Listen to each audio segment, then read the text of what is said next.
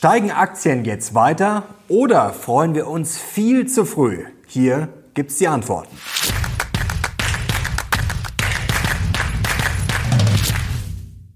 Servus Leute und willkommen zum aktuellen Briefing. Heute gibt's hier die heißesten News und Charts rund um die Börse und wir müssen schauen auf die Rallye bei Aktien, aber natürlich auch bei Anleihen. Es war einiges los diese Woche und die entscheidende Frage ist, wie geht's jetzt weiter? Steigen Aktien jetzt einfach weiter oder gibt's bald wieder eine Enttäuschung? Gibt's bald wieder eine Watschung? Eigentlich ist relativ klar, ja, wo Aktien jetzt hinsteigen können und was dann die sofortige Bremse und das Limit wäre. Und das schauen wir uns jetzt an. Geldideen gibt's natürlich auch und wir legen sofort los.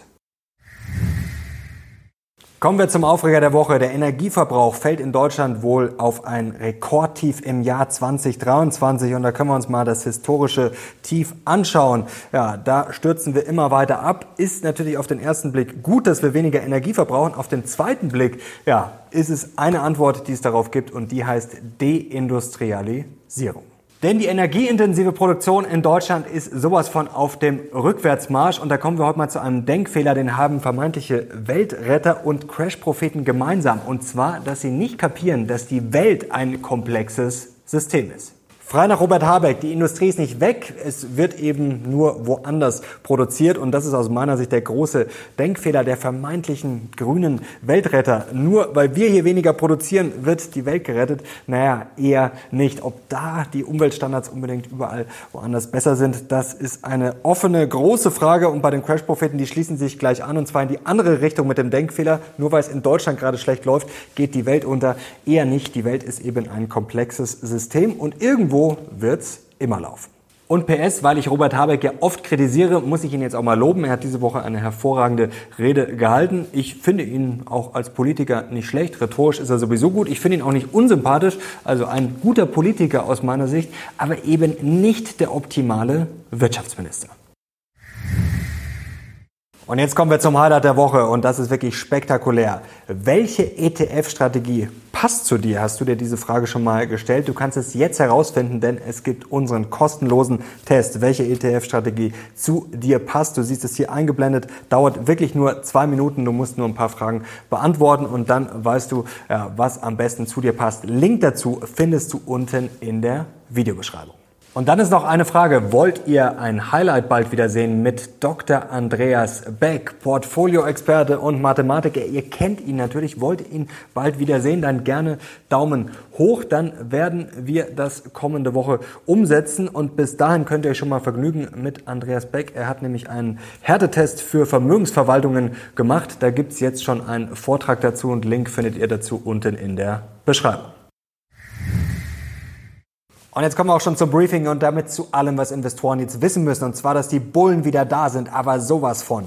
Aktienrally und vor allem eine Bond-Rally haben wir gesehen. Ja, die Investoren haben endlich wieder Anleihen gekauft. Die Yields, die Renditen der zehnjährigen Staatsanleihen sind abgestürzt wie lange nicht. Und die Bullen sagen, ja, das Zinsgespenst, das ist jetzt endgültig vertrieben. Die Fed ist endgültig durch mit ihren Zinserhöhungen. Das war's. Die Zinspause wurde verlängert und das wird auch so bleiben. Es gibt keine Zinserhöhungen mehr.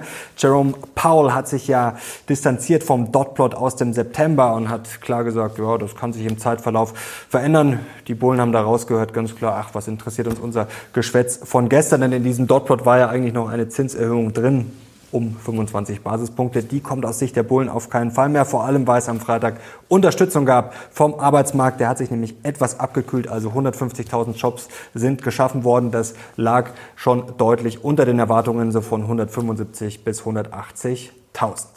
Und die Bullen verweisen nochmal darauf, dass Zinspausen in der Vergangenheit oft bullish, oft positiv waren. Schauen wir auf diesen Chart, da seht ihr jetzt hier in schwarz die Federal Funds Effective Rate, also den Leit Zins und im Blau den Aktienmarkt. Und ihr seht hier immer diese roten Striche nach unten. Also das war sozusagen der Beginn der Zinspause. Es gab natürlich öfter Probleme, dann, wenn die Zinsen gesenkt werden mussten, weil eben dann die Wirtschaft ja sich abgekühlt hat oder weil es Probleme gab. Aber die Bullen sagen, da sind wir noch lange nicht. Wir genießen jetzt erstmal die Zinspause und es hat ja schon mal ganz gut funktioniert die letzten Tage. Und vor allem der Zinsdruck, ja, der wird jetzt erstmal nachlassen, denn die Bullen sagen, selbst das US-Schatzamt setzt ja jetzt auf fallende Zinsen. Sie wollen sich in den letzten drei Monaten in diesem Jahr noch verschulden mit 776 Milliarden Dollar. Das lag leicht unter den Erwartungen. In den ersten drei Monaten 2024 werden es dann 816 Milliarden Dollar. Und hier können wir mal drauf schauen.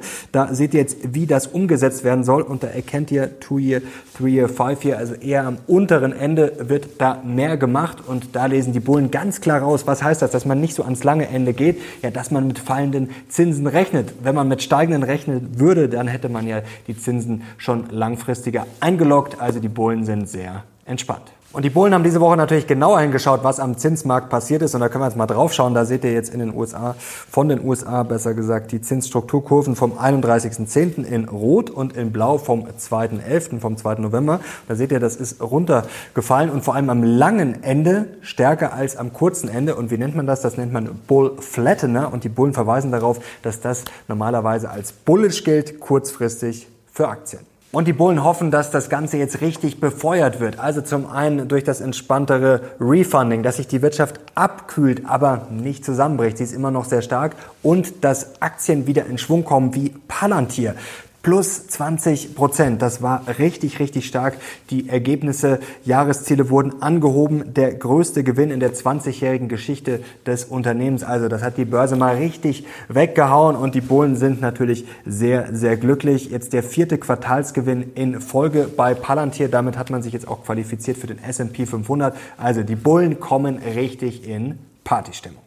Und jetzt kommen wir zu den Bären und die kommen auch in Partystimmung, weil sie aus dem Lachen gar nicht mehr rauskommen. Und die Bären sagen als Kronzeuge jetzt das Finanzministerium der USA anzuführen, dass die mit fallenden Zinsen rechnen. Das ist wirklich sehr, sehr witzig. Die waren noch zu doof, bei Nullzinsen langfristig die Zinsen zu sichern, so wie das Stan Druckenmiller diese Woche kritisiert hat. Und zwar hat er die Finanzministerin Janet Yellen kritisiert. Er meinte, die dürfte eigentlich gar nicht mehr im Job sein, weil sie da einen richtigen Mist angerichtet habe. Und da sagen die Bären, ja, die sollen jetzt voraussagen, wie sich die Zinsen entwickeln. Sehr, sehr witzig. Und die Bären sagen, Palantir, ja, ist gut gelaufen, Respekt, aber es gibt auch genug Aktien, die enttäuscht haben und die sind gar nicht mal so unwichtig. Zum Beispiel Apple. Sollte der eine oder andere schon mal gehört haben, hier seht ihr es, sie warnen davor, Apple, dass ja, sich das Wachstum abkühlt. Der Ausblick ist sehr, sehr enttäuschend. Der soll gerade mal so ausfallen wie im Vorjahresquartal. Also wenn man auf das nächste Quartal blickt, da hatte die Börse eigentlich mit einem Wachstum von 5% gerechnet. Das hat schon enttäuscht und vor allem ja in China hat sich's abgekühlt. Da seht ihr mal hier die Apple Sales in China sind zurückgegangen, minus 2,2%. Der Umsatz stieg gerade mal um 1%. Prozent. Die Erwartungen waren eh schon sehr niedrig und die wurden dann ja, teilweise leicht übertroffen, aber insgesamt war die Börse eher enttäuscht. Aktie ist gefallen, also Gewinn war leicht über Erwartung mit 11 Prozent, iPhone-Geschäft immerhin plus 2,8. Bei den MacBooks, da ging es richtig nach unten. Service-Geschäft bei Apple ja immer stabil plus 16 Prozent, aber insgesamt ja, kam das nicht so gut an und hier die Bären sagen hier, Maersk will 10.000 Jobs streichen und sieht den globalen Handel eher schwach bis 2026. Also die Weltkonjunktur, die läuft wahrscheinlich wahrscheinlich richtig, richtig super. Und der tolle Bullflattener, der mag ja kurzfristig bullisch sein. Ja, werft mit eurem Fachchinesisch um euch und freut euch noch ein bisschen. Vielleicht geht's ja noch ein bisschen nach oben. Das ist den Bären wurscht. Die rechnen halt einfach mittelfristig oder im nächsten Jahr, besser gesagt, mit einer Katastrophe. Denn die Bären schauen auf eine Untersuchung von PIMCO und die haben sich Daten von 14 Industrienationen angeschaut seit 1960 und da bestätigt sich diese Bärenthese, ja, bis etwas bricht, denn über 140 Zinserhöhungszyklen hat sich PIMCO angeschaut, nur in 25 Prozent der Fälle ein Soft Landing. Das ist schon mal gar nicht so viel, also nur in jedem vierten Fall, aber jetzt wird's spannend, denn da schauen die Bären ganz genau hin. Wenn die Notenbank nämlich erst angefangen hat, bei einer, bei einer Inflation von über 4 Prozent zu erhöhen, ja, dann war die Wahrscheinlichkeit fürs Soft Landing nur noch bei 10 Prozent. Ja, und wenn die Inflation so hoch war und kumulativ um 400 Basispunkte erhöht wurde, so wie wir das jetzt gesehen haben, ja, dann gab es noch nie ein Soft Landing. Und die Bären lachen darüber, dass dieses Mal alles anders sein soll. Es kann sein, dass es kurzfristig noch gut läuft, aber irgendwann wird es einfach Probleme geben, vor allem bei diesen ganzen Risiken. Die Weltbank hat diese Woche nochmal darauf verwiesen, können wir drauf schauen hier, der Ölpreis könnte um 76 Prozent steigen, wenn sich der Israel-Hamas-Krieg zu einem regionalen Konflikt entwickelt.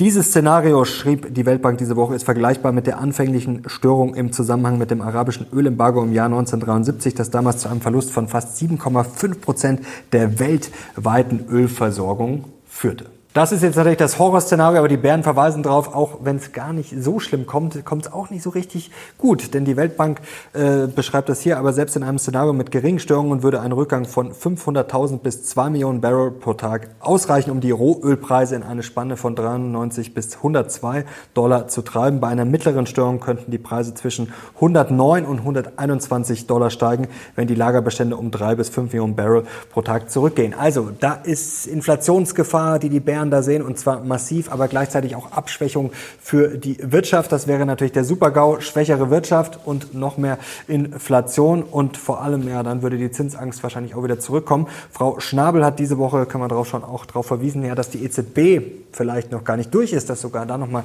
die Zinsen steigen und dann sagen die Bären, wenn Europa, wenn da nochmal die Zinsen erhöht werden, obwohl die Wirtschaft jetzt schon so schwach ist, dann geht's richtig in die Grütze. Und jetzt kommen wir auch schon zum Mindblow. Und Aktien steigen bis hoffentlich erstmal weiter zur 200-Tage-Linie, dass sie die von unten durchschneiden. Das ist gar nicht mehr so weit, da bewegen wir uns gerade drauf zu. Und dann ist sicherlich weiter Luft nach oben 5 bis 10 Prozent jetzt insgesamt. Stiefel hat das diese Woche sehr schön hier auf den Punkt gebracht. Sie erwarten, dass der S&P 500 ja, bis Ende Dezember steigt auf 4.400 Punkte und zwar, ja, dass wir äh, hochklettern und zwar die Wall of Worry, also die Mauer des Zweifels. Man könnte auch sagen, mit Angst nach oben lautet das Motto und die Begründung von Stiefel unter anderem, ja, dass die Rezession einfach noch nicht da ist. Kurzfristig wird die nicht kommen und die Stimmung ist eben trotzdem noch sehr, sehr schlecht also die Wall of Worry. Da zweifeln sehr, sehr viele. Wir schauen hier nochmal drauf, wie viele Bären wir gerade haben. Es sind eigentlich zuletzt immer mehr geworden. Also das Sentiment noch sehr, sehr bearish oder immer bearischer geworden. Und hier können wir auch mal auf die Sell-Side-Analysten schauen. Das ist jetzt hier von der Bank of America. Da sind wir auch noch sehr, sehr weit unten. Also da werden keine Käufe empfohlen und das ist ja ein Kontraindikator. Also das ist auch bullish für Aktien. Ja, Aktien steigen bis wahrscheinlich die Zinsangst zurückkommt. Jetzt hatten wir Entlastung am Freitag beim Arbeitsmarktbericht. Da hatten ja sicherlich schon viele wieder befürchtet, oh, das ist wahrscheinlich so, wie wir es kennen, wieder heißer als erwartet, wieder mehr als erwartet. Aber nein, es lag unter den Erwartungen, aber jetzt auch kein kompletter Absturz. Also eigentlich so, wie wir es brauchen, dass es mit Plan nach unten kommt. Schauen wir mal auf die nächsten Inflationszahlen. Die kommen dann am 14. November für Oktober und am 12. Dezember für November. Und da sollte es jetzt dann eher keine bösen Überraschungen geben. Wir haben ja auch zuletzt bei den Löhnen gesehen, dass sich das in den USA ja, abgekühlt hat. Also Lohnpreisspirale schießt da gerade nicht durch die Decke. Und wenn wir mal auf Trueflation hier schauen, da sind wir jetzt bei 2,35 Prozent. Also eine ganz böse Überraschung bei der Inflation sollte es jetzt erstmal nicht geben. Also Aktien steigen weiter, bis die Inflationszahlen kommen. Ja, das sollte jetzt nicht der große Showstopper sein. Ja, bis wann steigen Aktien? Ja, bis der Zinsdruck steigt. Damit rechnet zumindest gerade nicht anscheinend Bill Gross. Schauen wir mal drauf. Der sieht nämlich eher Zinsdruck nach unten und sieht gerade Chancen bei Regionalbanken. Die sind ja richtig ausgebombt. Also da schlägt er jetzt zu. Ist wirklich interessant. Normalerweise möchte man ja meinen, ja, höhere Zinsen sind gut fürs Bankgeschäft. Ja, das ist natürlich grundsätzlich richtig, aber wir haben ja die Probleme gesehen, gerade bei den Regionalbanken mit den Anleihenportfolien. Und da sind natürlich dicke Kursverluste angelaufen, weil, äh, ja, ihr kennt ja das Spielchen, wenn die Renditen steigen, dann fallen die Kurse und das hat ja Druck gemacht. Also da sieht Bill Gross etwas Erleichterung im Anmarsch. Mal schauen, ob er recht behält. Denn es gibt noch einiges an Zinsdruck und zwar nach oben. Da müssen wir jetzt mal drauf schauen, denn es gibt schon viele strukturelle Treiber und ja, mit das Wichtigste diese Woche, das war nicht nur die Fed. Also das ist, glaube ich, der größte Denkfehler, nur auf die Fed zu schauen. Natürlich ist das sehr, sehr, sehr, sehr wichtig. Aber wir hatten ja das Quarterly Refunding Announcement auch witzigerweise am Mittwoch, am selben Tag wie die FED. Und als das rauskam, also als rauskam, dass man eher ans untere Ende geht bei den Zinsen und nicht ans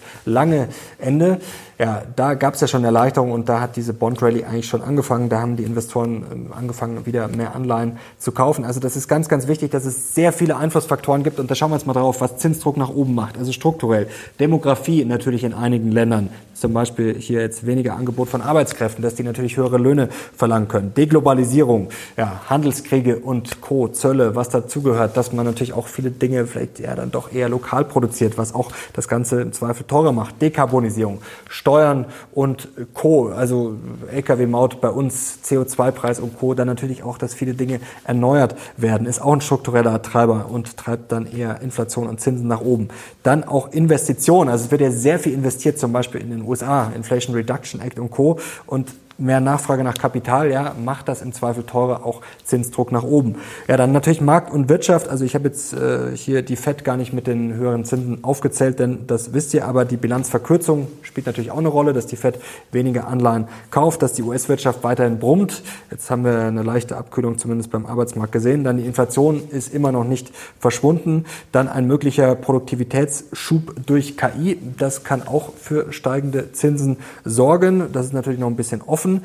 Ja, Japan kontrolliert die äh, Zinskurve weniger. Das kann auch ja, Zinsdruck in den USA verursachen, weil es dann einfach in Japan wieder eine Alternative gibt. Wenn da die Zinsen höher sind, dann kann es natürlich sein, dass die Leute weniger US-Staatsanleihen kaufen. Generell mehr Angebot an Anleihen. Ja, was passiert, wenn es mehr Angebot gibt, weil die USA so hoch verschuldet sind? Also müssen sie sich mehr refinanzieren, müssen mehr Anleihen ausgeben. Und das wissen wir, wenn es mehr Angebot gibt, ja, dann muss ich im Zweifel auch mehr dafür bieten, mehr Angebot als Nachfrage. Das drückt dann natürlich auf die Preise. Und dann noch politisch, ja, Instabilität der USA da machen sich ja viele Sorgen, auch wie Sandra Navidi hat das ja schon oft beschrieben. Also politisch köchelt da einiges. Dann Shutdown ist ja auch jetzt wieder möglich bald und das sorgt natürlich für Verunsicherung. Da wollen die Investoren im Zweifel dann ein bisschen mehr Rendite sehen, ein bisschen mehr Entschädigung, wenn sie den USA ihr Geld leihen. Dann natürlich generell die hohen Schulden, die ja immer weiter steigen und da haben wir zuletzt auch so ein bisschen Misstrauensvotum gesehen, auch wenn Janet Yellen das natürlich negiert hat und gesagt, ja, die hohen Zinsen, das ist nur, weil die US-Wirtschaft so stark sind.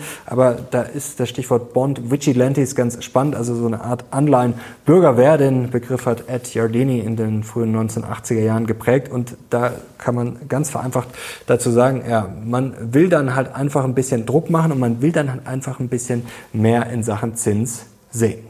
Ja, bis wann steigen Aktien? Da wird wahrscheinlich ein sehr wichtiger Termin der 13. Dezember, denn da kommt die FED wieder und da werden wahrscheinlich die Zinsen nicht weiter steigen. Das Fed Watch Tool ist ja auch relativ eindeutig. Also der Markt rechnet jetzt erstmal nicht mit weiter steigenden Zinsen. Wir haben momentan eine Wahrscheinlichkeit von 90 Prozent jetzt am 13. Dezember, dass wir weiterhin eine Zinspause sehen. Also das ist das erstmal wahr mit den Zinserhöhungen. Aber das ist gar nicht das Spannende. Das Spannende wird der Dot-Plot sein. Und da hat sich ja Jerome Powell schon davon distanziert. Also dass es da wahrscheinlich keine Zinserhöhung mehr gibt, vor allem nicht mehr 2023.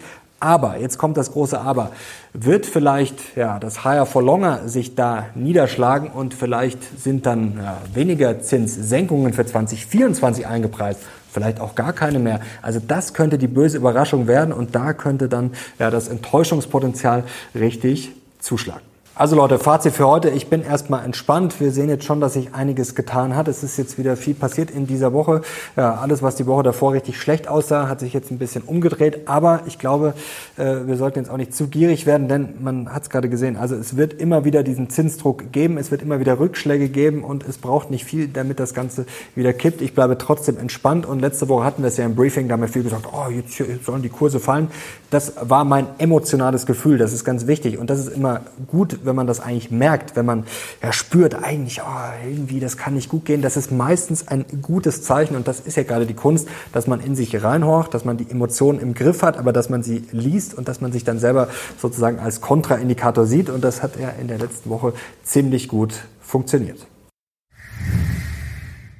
Und jetzt kommen wir noch zu ein paar Geldideen und weil ich vorher Stiefel schon zitiert habe, schauen wir drauf, was die Favoriten von Stiefel sind. Wichtig, das sind nicht meine Favoriten und das ist generell hier keine Anlageberatung. Also ich rede nur darüber, was ich denke, was ich mit meinem Geld mache. Und wenn ihr daraus Entscheidungen ableiten solltet, dann ist das alles zu 100 Prozent auf euer eigenes Risiko. Hier seht ihr Stiefels Favoriten und zwar sind das jetzt Cyclical Value Stocks, also zyklische Value Aktien. Hier stehen drauf Visa, UPS, EOG Resources, Apollo Global, Old Dominion, Baker Hughes, Allstate Global Payments, First Citizens und Marathon Und was habe ich diese Woche gemacht? Nicht viel. Ich habe ein bisschen nachgekauft und zwar bei Bristol Myers Squibb. Da ging es ordentlich nach unten mit den Kursen. Noch mehr bei Trimble. Da sah das alles nicht so gut aus. Aber bei Trimble, da hatte ich ja noch nicht so viel investiert. Nur mal ein bisschen was reingelegt. Da hat sich in den letzten Monaten auch nicht viel getan. Jetzt ist die Aktie ordentlich zurückgekommen und jetzt habe ich zugeschlagen.